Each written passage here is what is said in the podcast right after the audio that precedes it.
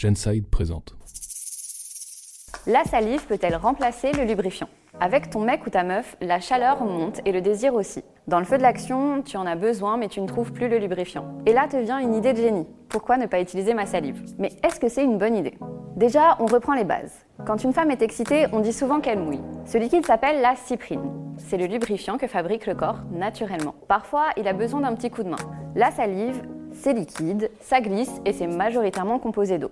Sur le papier, pourquoi pas? En plus, c'est gratuit et c'est quasi illimité. Mais on t'arrête là tout de suite, c'est une fausse bonne idée. Déjà parce que la salive n'a aucun effet lubrifiant et c'est ce qui est un peu recherché ici. Pour rappel, la lubrification, c'est quand un produit te permet d'éviter les frottements et les échauffements entre deux surfaces. Ce qui prévient donc des douleurs et des irritations. Car quand tu fais du sexe, l'idée, c'est que ça glisse facilement. Avec la salive, au début, c'est cool.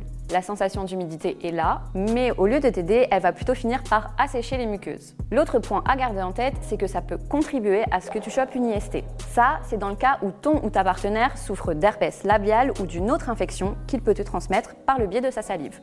Le médecin Jason James va plus loin. Il considère cette pratique aussi risquée qu'un rapport non protégé.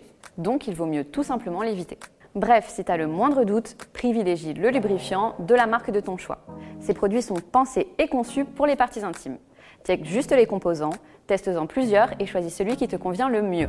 Tu en trouves à base d'eau, de silicone ou d'huile. Bon, mais ça sert à quoi concrètement?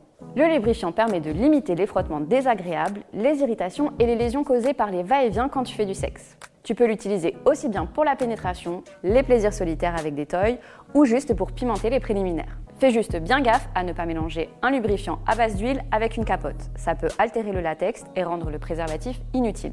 Côté usage, on sait qu'utiliser un lubrifiant, ça reste encore tabou parfois. Si on doit te le rappeler, tu n'as aucune honte à avoir sur le fait de l'utiliser avec ton ou ta partenaire. Ça ne veut pas dire qu'il y a un manque de désir de ta part, ni que tu as un problème parce que tu ne mouilles pas assez par exemple. Si on devait encore te décomplexer sur le sujet, on va reprendre les mots du journaliste américain Michael Kastelman, fan de lubrifiant, qui en parle comme une merveilleuse amélioration érotique. Et il ne dit pas ça au hasard. En 2015, une étude menée sur 2451 femmes âgées de 18 à 68 ans montre que 95% d'entre elles trouvent que le sexe avec lubrifiant est plus confortable. Et tu peux aussi varier les plaisirs en l'utilisant puisque tu peux en choisir un aromatisé, glacé ou encore chauffant. Tu l'auras compris, la salive ne remplace pas le lubrifiant même si elle est là et toujours dispo, évite de l'utiliser pour limiter les risques d'infection. Et n'oublie pas, le lubrifiant est un bon allié et tu n'as pas à avoir honte de l'utiliser pour varier les plaisirs.